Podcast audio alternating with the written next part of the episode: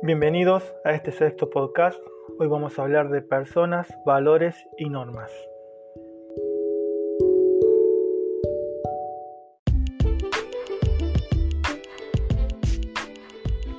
Existen muchos argumentos respecto de cuándo el humano comienza a ser persona, todas posturas válidas desde el punto de vista del cual lo toman, pero desaprobado cuando se expone o se intenta defender por quienes piensan de forma contraria. Hoy en día podemos hablar de dos que son quizás las más resonantes en la actualidad.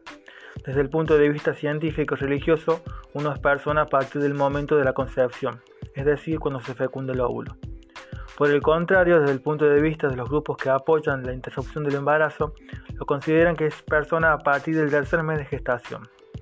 Estas posturas provocan gran controversia a nivel social, creando un vacío en la respuesta de este interrogante.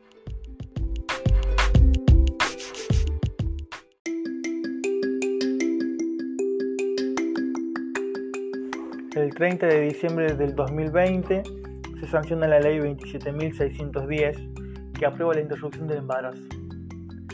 La misma se aprueba en un marco de consternación social debido a una pandemia que azota y azotó en su momento el país.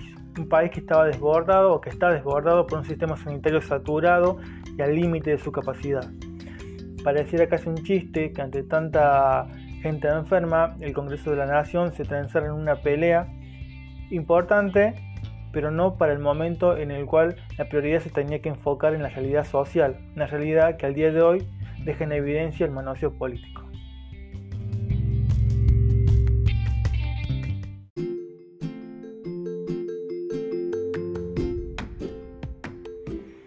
La obra Klein, más allá de su postura, intenta sacarnos del conflicto de cuál es el lado bueno y cuál es el lado malo. Porque si lo analizamos, todos los argumentos tienen un grado de validez. El aborto es una realidad que la justicia argentina avala. Está claro que lo que de niños aprendimos poco a poco va desvaneciéndose con el paso del tiempo, provocando cambios radicales en quienes somos. Aceptar lo que viene no siempre significa estar de acuerdo con lo que sucederá pero es una forma de respetar el derecho del otro.